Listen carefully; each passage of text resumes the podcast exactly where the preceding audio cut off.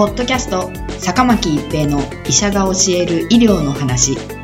この番組は大学病院の内科医であり医学博士である坂巻が疾患や予防医療といった医療に関してお話しする番組ですそれでは今回の番組をお楽しみください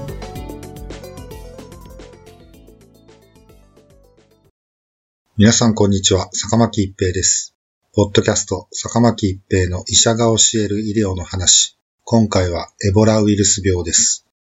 エボラ出血熱、もしくはエボラウイルス病は、エボラウイルスによる感染症であり、ラッサ熱、マールブルグ病、クリミアコンゴ出血熱等とともに、ウイルス性出血熱に分類される疾患です。エボラ出血熱患者が必ずしも出血症状を呈するわけではないことから、国際的にエボラ出血熱に代わって、エボラウイルス病、 Ebola virus disease、EVD と呼称されています。エボラウイルス病の公衆衛生学上の重要な特徴は、致命率が高いこと、血液や体液との接触により人から人へ感染すること、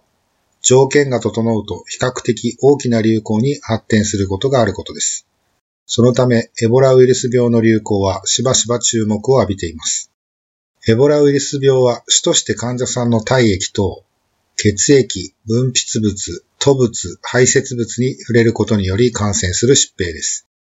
これまでにアフリカ中央部のコンゴ民主共和国、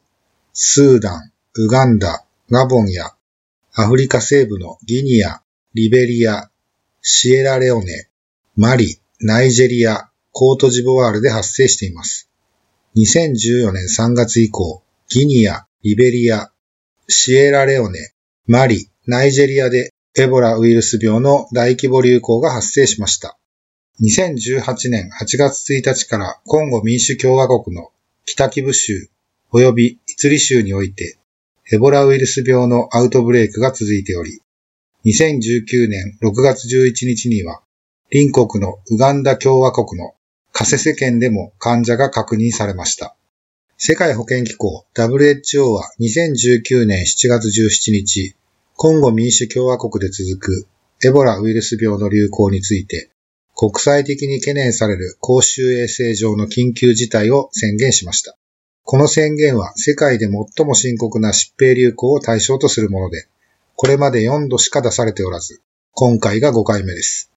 WHO の事務局長は声明で、世界が注意すべき時だと述べ、同宣言を出すべきとしたサモン委員会の勧告を受け入れました。これまで同宣言が出されたのは2009年の H1N1 型インフルエンザ、豚インフルエンザの流行、14年のポリオウイルスの流行、14から16年の西アフリカでのエボラウイルス病の流行、2016年の自家熱流行の4度のみです。今回のエボラウイルス病は発生が発表された昨年8月1日以降の死者数は1600人を超えています。病原体はフィロウイルス科のエボラウイルスです。感染経路としては主として患者さんの体液と血液、分泌物、吐物、排泄物に触れることにより感染します。感染した猿などの動物の血液、分泌物、排泄物、唾液などとの接触でも感染する可能性もあるとされています。また、流行地域の洞窟に入ることは、感染したコウモリと接触する恐れがあるため、感染リスクの一つです。エボラウイルス病の一般的な症状は、突然の発熱、強い脱力感、筋肉痛、頭痛、喉の痛みなどに始まり、その後、嘔吐、下痢、発疹が出現します。肝機能及び腎機能の異常も伴います。さらに症状が増悪すると出血傾向や意識障害が出現します。結膜充血などの急性癌症状は発熱などの他の兆候と合わせて特定された場合、エボラウイルス病の早期診断に寄与する可能性があります。検査所見としては白血球数や血小板数の減少、及び肝酵素値の上昇が認められます。潜伏期間は2日から最長3週間と言われており、平均は約1週間と言われています。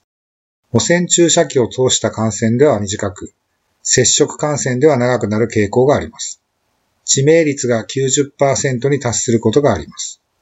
2000年のウガンダでの流行では、加えて衰弱のほか下痢等の消化器症状が目立ち、出血症状が認められたのは約10%でした。肝臓でのウイルス増殖による肝主張により、右記録部の圧痛や高打痛が特徴的です。診断のために必要なのは、血液、咽頭拭い液、尿といったウイルス学的検査材料です。ウイルスゲノムの RT-PCR、もしくはリアルタイム RT-PCR による検出法、ウイルス抗原検出エライザによる検出法があります。抗体検出法としては、IgG エライザ、IgM 補足エライザ、関節傾向抗体法があります。エボラウイルスに対する抗ウイルス薬は今のところ存在せず、治療は対症療法となります。海外渡航の際には流行している地域への旅行を控え、海外では野生動物や患者に直接触れない、洞窟に入らないなどの注意が必要です。ポッドキャスト、坂巻一平の医者が教える医療の話。今回はエボラウイルス病でした。ありがとうございました。ポッドキャスト、坂巻一平の医者が教える医療の話。今回の番組はいかがでしたか？次回の番組もお楽しみに。